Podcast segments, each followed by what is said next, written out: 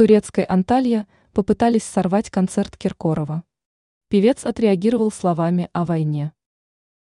В неприятную ситуацию в Анталье, популярном у россиян курортном регионе Турции, попал Филипп Киркоров. По его словам, во время концерта некий неведомый ему мужчина предпринял попытку сорвать выступление певца. Как сообщает газета «Ру», артист заявил, что сей зритель намеревался повредить аппаратуру.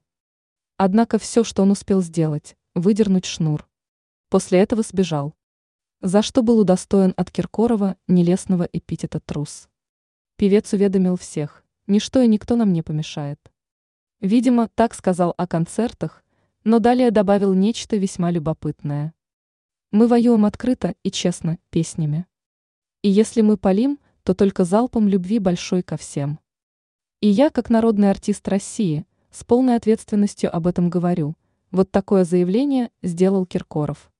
Кроме того, он пообещал всем своим поклонникам, что продолжит выступать не на зло, а на бис.